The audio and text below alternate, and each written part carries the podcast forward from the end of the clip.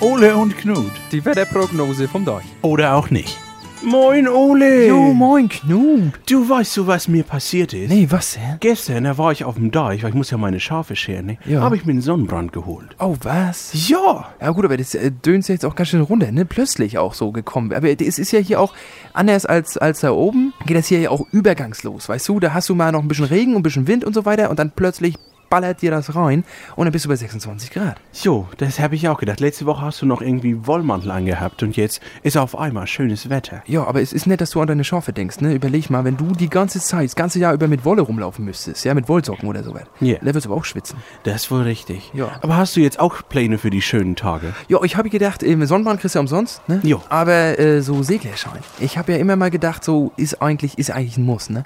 Aber kannst du auch hier nicht machen. Die, du kannst doch nicht auf der Dreisam segeln. Ja, ne, kannst du schon, ist ein bisschen, hast du halt nicht immer eine Handbreit Wasser unterm Kiel, sag ich mal, ne? Ja, das ist das Problem. Kommst du nicht weg. Nee, deswegen, na, am Bodensee kannst du machen, ne? Am Bodensee. Wie, wie kommst du denn da hin? Ja, wa- wahrscheinlich über den Landweg, ne? Das, das ist ein bisschen komisch, zum, zum Segeln zu fahren, aber über die Berge rüber zu müssen. Also, das, ist, das geht sonst nur in Neuseeland, glaube ich, du. Da hast du recht. Ja. Du, Ole, ich muss wieder los. Ich muss meine Wolle wegbringen. Ja, was machst du denn jetzt damit? Ja, dann mache ich jetzt Dämmwolle raus. Oh, dann, da, das ist gut, ja. dann bleibt das schön kühl zu Hause. Ja, ist richtig. Tschö, Ole. Jo, bis dann an Knut, ne?